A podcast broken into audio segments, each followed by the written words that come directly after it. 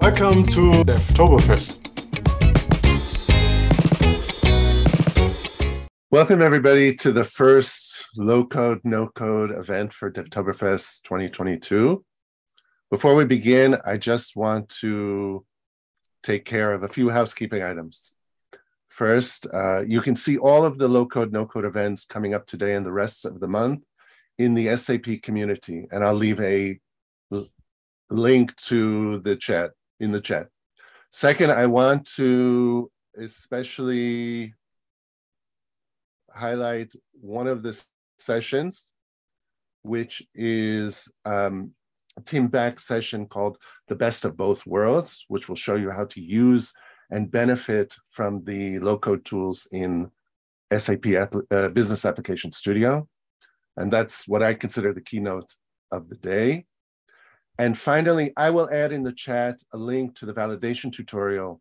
So once you've seen all these sessions, either live or on replay, uh, you can complete the tutorial and get some points for our Devtoberfest contest. Okay, now I want to uh, introduce our special guest for today, Alon Shachar. Nice to meet you guys. Uh, Alon is responsible for the um, application development. Um, he's the lead for that, and especially uh, SAP Business Application Studio and SAP AppGyver. And this is a really special uh, session for me because we have many, many, many technical uh, sessions of how to use the, the uh, tooling. But I first wanted to take us uh, uh, a few minutes to talk about, all of a sudden we're hearing about no code, low code all the time. And I didn't really understand why. So I wanted to take a few minutes to let Alon talk about that. What is SAP offering? Perhaps even what's the future of no code, low code? So Alon, it's all yours. Thank you so much, uh, Daniel. Uh, thank you so much for the opportunity. So, uh, as mentioned, my name is uh, Alon Shachar, and I'm the uh, responsible uh, product manager for application um, development at SAP. I've started to share my screen. Just give me a hint that you're seeing that. Daniel, is that visible? You're probably muted, so I guess that that was a yes. Uh, so um, I will. So again, as, as, mentioned, my name is Alon Shachar, and I'm responsible for application development, product management. I'm very excited to be here uh, today because uh, eventually, you know, when we uh, we are being asked, okay, so what what are you doing, and uh, what's the purpose of of of the stuff that you're responsible for? and um, and, and eventually it's, it's it's all about you. It's all about how we can make it easier for you um, the developer that wants to go and create applications using sap software.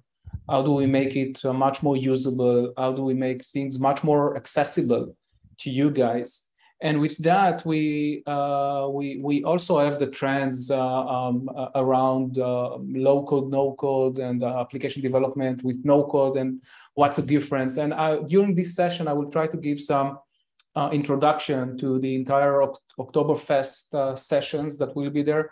I will show a couple of demos, but I think that most of the, those demos will be done in the dedicated sessions of the different tools uh, what I hope that you can gain out of this session is to, to put you somehow into context. What are we doing? Why are we doing that? Why is that important for us? And to get a glimpse of the capabilities that we have for the different tools. Um, obviously, for us, you know, uh, uh, when we when we started that kind of a journey, it was you know, there are also different terms. Like one of them was around rapid application development or uh, rapid business application innovation and uh, with that, uh, the, uh, every time that the aim was always how can we make it uh, much more simpler um, uh, to uh, to create applications using SAP software.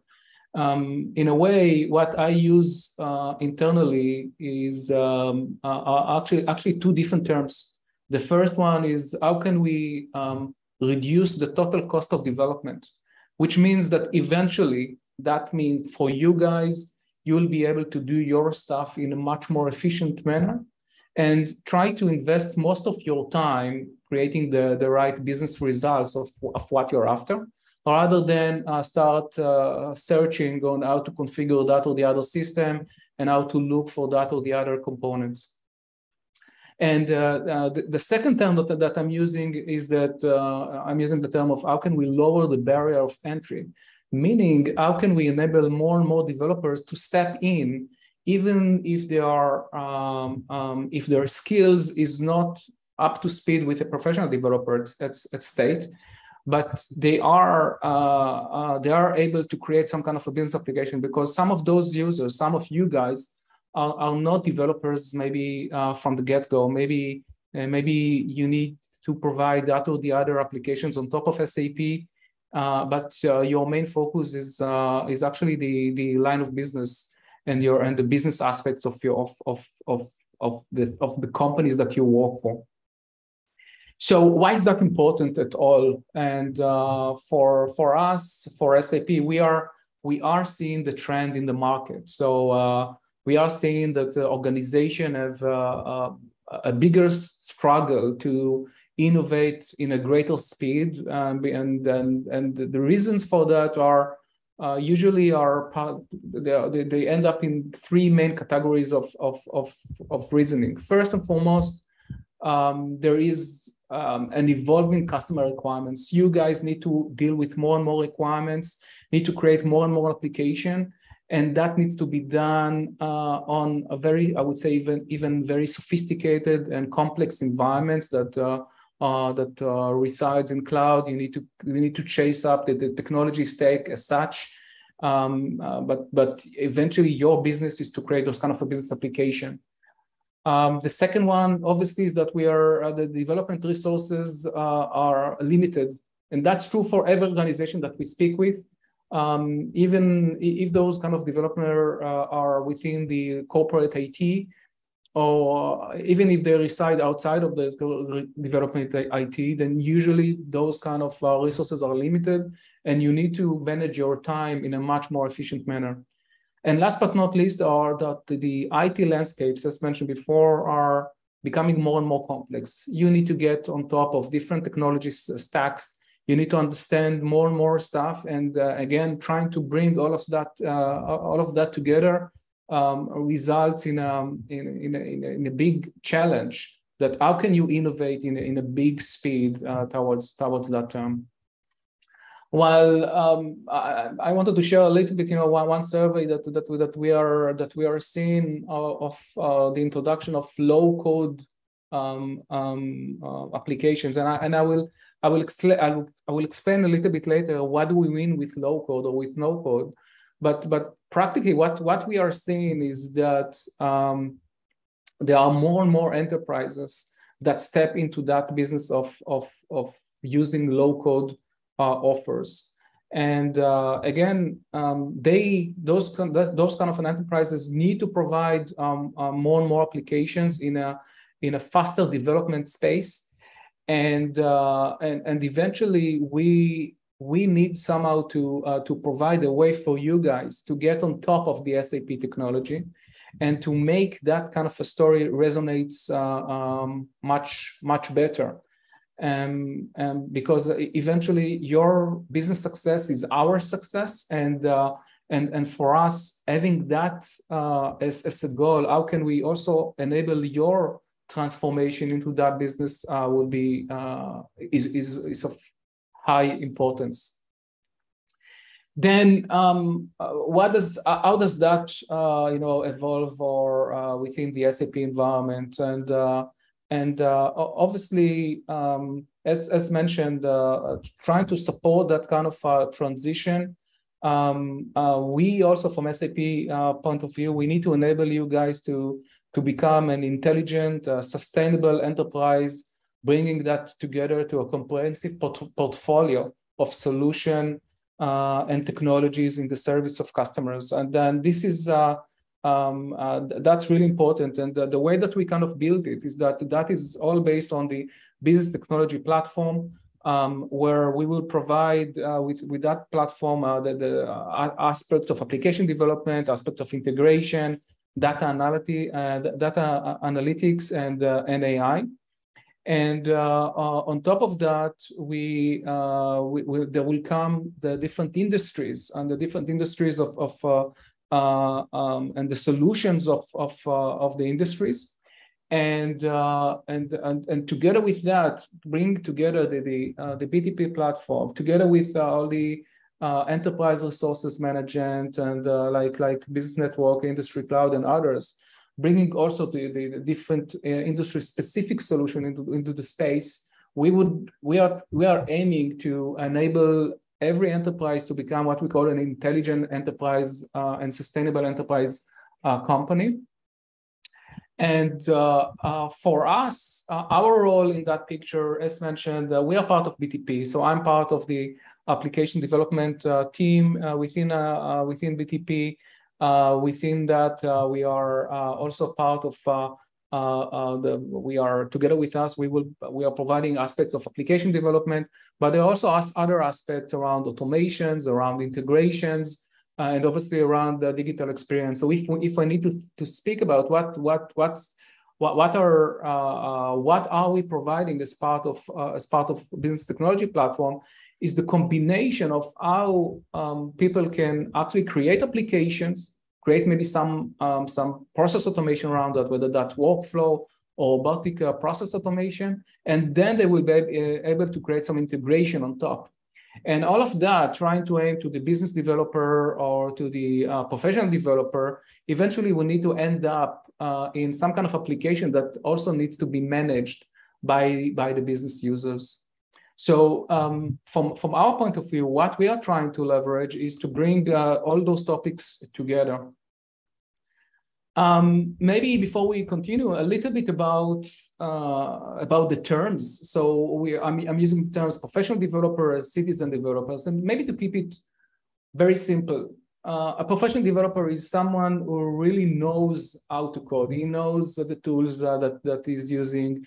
He knows uh, aspects of uh, what, what we call the application development lifecycle. So topics uh, like um, development, testing, deployment, versioning, all of that, they, they, are familiar with that. The other term that is that we are using is citizen developer or the business users. So, so those are the, the, the developers or are part of the uh, business uh, um, line of they're part of the line of business and they need to create applications. They are not necessarily are coders but they, they do need to have some kind of skills uh, to create to be able to create applications on top of our software. And this is where uh, we differentiate uh, also with our tool sets. So uh, we've got um, sap business application studio that focus more on the professional developer and we've got SAP AppGyver, which is more on the uh, on the citizen developer. Or in other terms, SAP AppGyver more focused around no-code or, or, or low-code development, while application, while SAP Business Application Studio spans around the, the low-code to professional coding.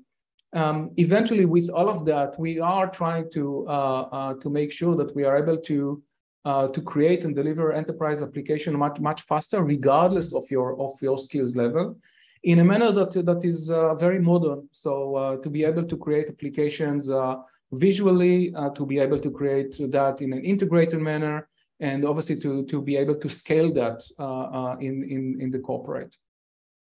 So the combination of those tools, what, we, what we are trying to provide, and maybe a little bit about what, what each of the tool can do. So while AppGyver should more empower business users and citizen developer to to build a pixel perfect applica- uh, standalone application.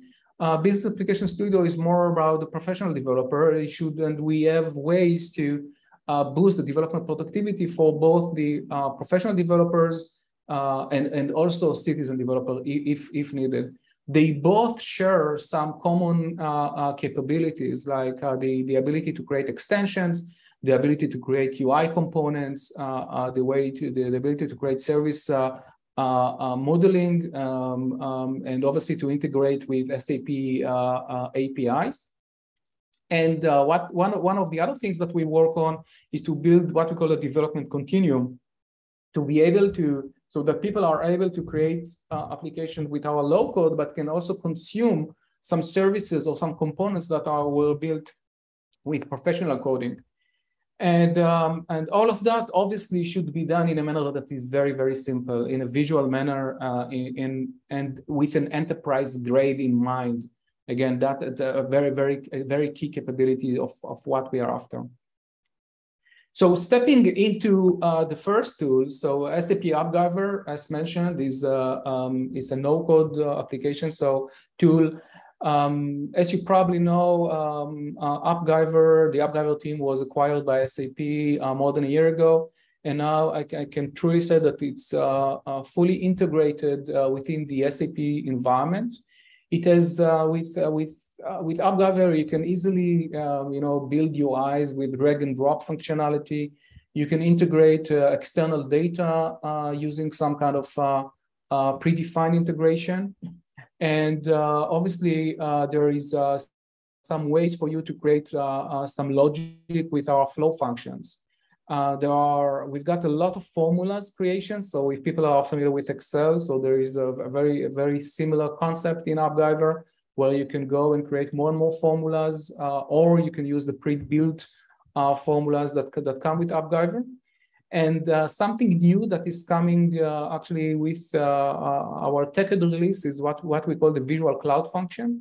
And this is where we are able to empower the, the, the, the users also to be able to build data models and business logic. And with that, AppGyver will be able to, uh, to, to enable the creation of full stack application uh, completely from, from the get-go. Um, so um, um, as you could see, um, um, there will be uh, a very powerful way within AppGyver to easily uh, go and create some, uh, some new data modeling uh, in AppGyver and then um, then map it back to the UI components uh, that, that, that, that we have. I can maybe uh, quickly uh, go and share uh, um, a demo of that. So hopefully you are able to see my screen. So what, what, you're, what you're seeing here is that um, uh, there is um, a way for me to, to run. So this kind of, I, I created um, an application that is able to uh, easily provide a way to, um, uh, to, to, order a new equipment. And within that application, it's a very simple application where one can uh, add, you know, you can see mouse uh, or monitor or keyboard. So I can easily check one of those. I can put my name there and uh, and, uh, uh, and and and and place an order for that. And once this order is there, I can um, I can I can I can manage that. But one thing that I wanted to do is that I wanted to show you a little bit how that is mapped to the to our data models behind the scenes. So as you could see, and this is actually the, the one of the, the it's, it's, one of the new things that is that, that we will bring with AppGyver. So there are already two entities with AppGyver, um, an equipment and an order. And uh, you can see that there is some data for uh, for that in the uh, with some kind of a data model uh, and some kind of a sample data uh, uh, behind there. But what I will try to do right now, I will try to create another entity and uh, using the visual cloud function, I can easily create a new data, uh, a new data entity. This is an order description. I, I will add a couple of uh, fields, so uh, some description fields and some uh, and some status fields. I would use the formula editors for that. And once this is all done, so I've got my uh, my new data uh, uh, entity created, I will I will actually use that to um, to deploy. So I'm actually once I added that kind of an entity, I will I will deploy that. And uh, once the deployment is, is done, I would go back to my application. And that is already the, uh, maybe I will go back a little bit. So what, what you could see here is that uh, this is the Composer Pro of AppGyver. And now I will add uh, that kind of a new data model and try to map that to the existing application. So with that, I will add that kind of a new data model within AppGyver. I would add that kind of an order description. And uh, uh, very easily, I will uh, drag and drop the uh, entities uh, uh, that, or the, the, the, the field that were created in the, in the other application. And, uh, and once this is done, I will just run my application again. I will, I will do some kind of uh, uh, uh mapping and I will run application again. And uh, when, I, when I run that, I can see that now after I after I place my order, uh, there is some additional information in the in the application uh, that that was not there. Uh, so again, a very quick uh, uh, overview of there. I will continue maybe with the, with the deck now, uh, speaking a little bit about Business Application Studio. Alon, Alon. Can I ask yeah. a question? Um, yeah. So what we just saw was that some of the data was coming from SAP backend, and then some of it I was creating new in the Visual Cloud Functions. Exactly, exactly, exactly. So uh, we use some of that, some of the, some of that data that uh, uh, that came from the SAP backend and other new data entities that were created with uh, the SAP uh, uh, the, with the new Visual Cloud Functions capabilities of of okay. Okay, thanks. Now, uh, the other tool that we have here uh, that is, as mentioned before, is SAP Business Application Studio. So while um, uh, AppGyver is more a tool that focused on um, the uh, citizen developer, Business Application Studio is a tool that is focused around the professional developer. And uh, with that, you one can build uh, really low code or full code capabilities. And we what what's new about that uh, is that we we actually added to the existing AppGyver, uh, to the existing business application studio, a capability to build um, a low code aspect as well. So everything done in a, very in a very uh, visual manner, uh, trying to support uh, uh, that kind of a very efficient development uh, of, of, of stuff. So with that, you can create in a very intuitive way um, um, both data models, UI, uh, you can add sample data to that. You can obviously tighten the integration within the uh, um, um, within the existing SAP uh, uh, data uh, data sources, like with S4 stuff. So while so SAP Business Application Studio is really tailored for building applications on top of, of the SAP technology. And um, and, and, and with that, uh, what we are uh, what we are offering is a way um, to connect to the SAP opinionated technology to be able to create a full-blown uh, uh, Fiori-related uh, applications using the, the Fiori technology. And with that, you would be able to go and, and create new data models um, and add them to uh, to and to the creation of services and to attach UI uh, uh, to that.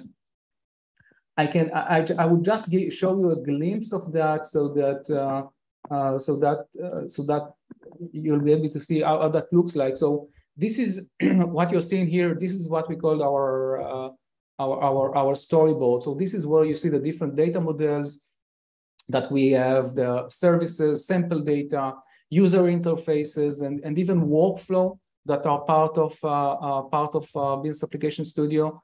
Uh, this is where you can see the list of the different data, the, the different data models.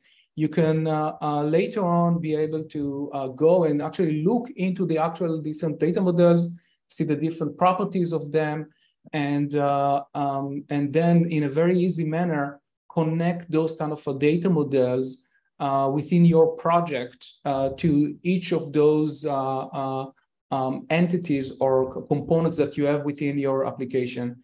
The nice thing about, about, Business Application Studio is that there is always a way uh, to, uh, to move between the what we call the low code capability or the visual aspect of low code, or moving back directly into coding. And with that, to be able to, uh, to do uh, professional coding with just regular editors as it was done before. Um, maybe the last thing that I wanted to mention here is that everything is, uh, when, when we start a project, uh, we started, uh, there is a way to start a project from what we call the lobby. And within the lobby, you can, uh, you can create applications either for AppGyver or for Business Application Studio. That is the one entry page for the developer. And uh, uh, starting from there, you can uh, you can immediately create a new project. Um, um, and th that example shows how to to build a new business application studio project, as was discussed before. Uh, Daniel, I can I can move uh, together. You know, I, I can I can continue with the demo, but maybe I've seen the time. Maybe it would mm -hmm. be mm-hmm. time right now to pick up on some questions if we have there. Okay, uh, I I have two questions. So the Okay. first, somebody asked uh, about the Visual Cloud Functions. Will it work if the device is offline? Yes. So you, you mean would that work uh, with uh, with mobile use cases? Uh, is was Yeah, that? Yes, but but somebody who's offline and not connected to the internet, will they still be able to access that data? So, uh, so having the support for our uh, of our offline capabilities is something that, that will come later. Uh, generally speaking, that that's part of our uh, our mobile support in uh, uh, in in in AppGyver, and and once we have the offline support with with App, with AppGyver, so that will be relevant as well. So it's not a question of whether those data models are whether Visual Cloud Function is supporting uh, offline capabilities, but rather whether our mobile capabilities of AppGyver support offline, and that will come later. That will not be in the first release.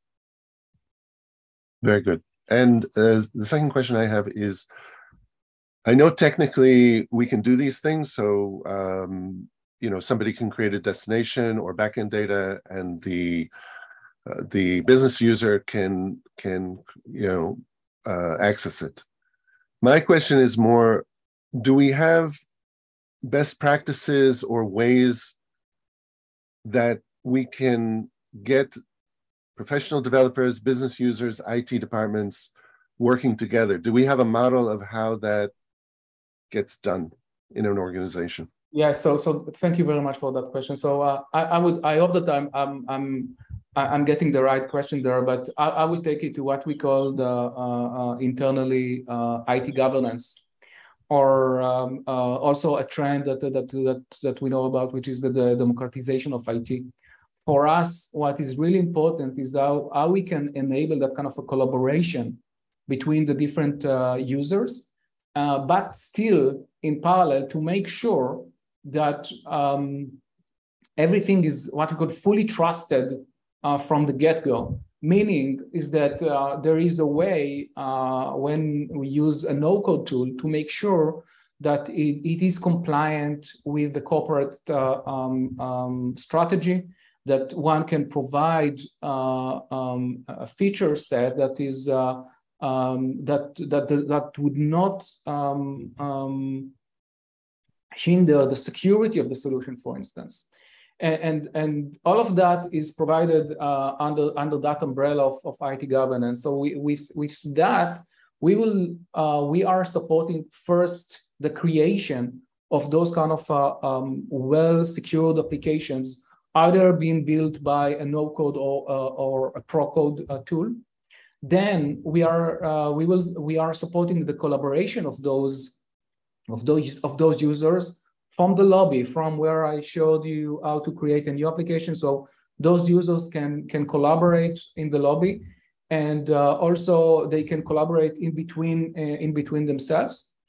And uh, later on, uh, what we are planning, and that, that will not be in the first release, but what what what we are planning is that a full-fledged uh, capability of uh, which user can do what. So also to support roles management uh, into within within the tool and to be able to make sure that the IT admins can enable different capabilities for the different users. So um, um, so all in all, the answer to that is is yes, but uh, but I hope that I that I answered the, the, the question properly. Okay, thanks. Okay, we have a few more questions that just came in. Um, the first one is Visual Cloud Functions available in the Community Edition, and my understanding is it won't be. It's part of the BTP exactly um, version. The community edition, yeah, the community edition will be there, but uh, Visual Cloud Function is not going to be part of that. Okay, and then it says until when will it be available to customer use? I assume that means when will it be available? Yes, Uh, yes, Uh, exactly. I mean, so yeah. Okay. starting from TechEd, so we are planning to launch that during TechEd. Okay, that was very simple. And um, And uh, maybe, We- maybe for the sake of everyone, TechEd is planned for November timeframe. Um, okay, so we we get questions. We had a big question from a customer, and we set up a big um, a call about about places, customers, partners that are using um, you know um, ABAP development, who are doing ABAP development. So here, who are running ECC. So the question is, how do they benefit from the low code platform? Perfect. It's a good question. So, so you know, having the support for low-code uh, solution for ABAP, uh, so that has different different dimensions. It can't be. I don't know how much time we have, but I would try to be very very brief.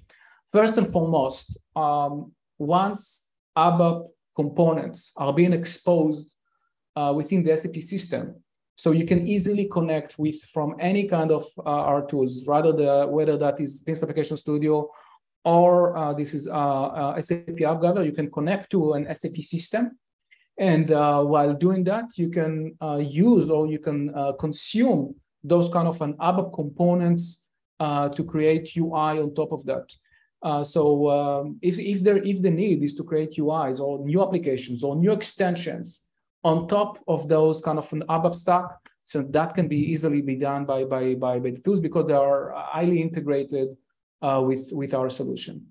Uh, the next thing that, that, that, that we have in place, so if your, uh, if your customer is really an ABAP shop and uh, they would like to use uh, just ABAP for that sake, so there is uh, an ABAP solution for also for for adding some some low code around the ABAP Steampunk, Steampunk. And uh, that is uh, that is provided with uh, with the ABAP shop on on how to create uh, also low code capabilities that are that are uh, uh, that that that are also obviously integrated, but are that live within the ABAP lifecycle. So those are that is not part of uh, what what I'm showing here, but uh, th that's also available coming from SAP. Okay, we only have uh, a few minutes. So one question was, where does Mendix fit in to this whole story? So you know, uh, eventually, Mendix is is another offer, um, and um, you know we are. You know, I, I, used to, I used to be a developer as well, and uh, I know that in a lot of cases, uh, developers uh, have the need uh, for a choice. And uh, if someone wants to use Mendix to create applications on top of BTP, they can still do that.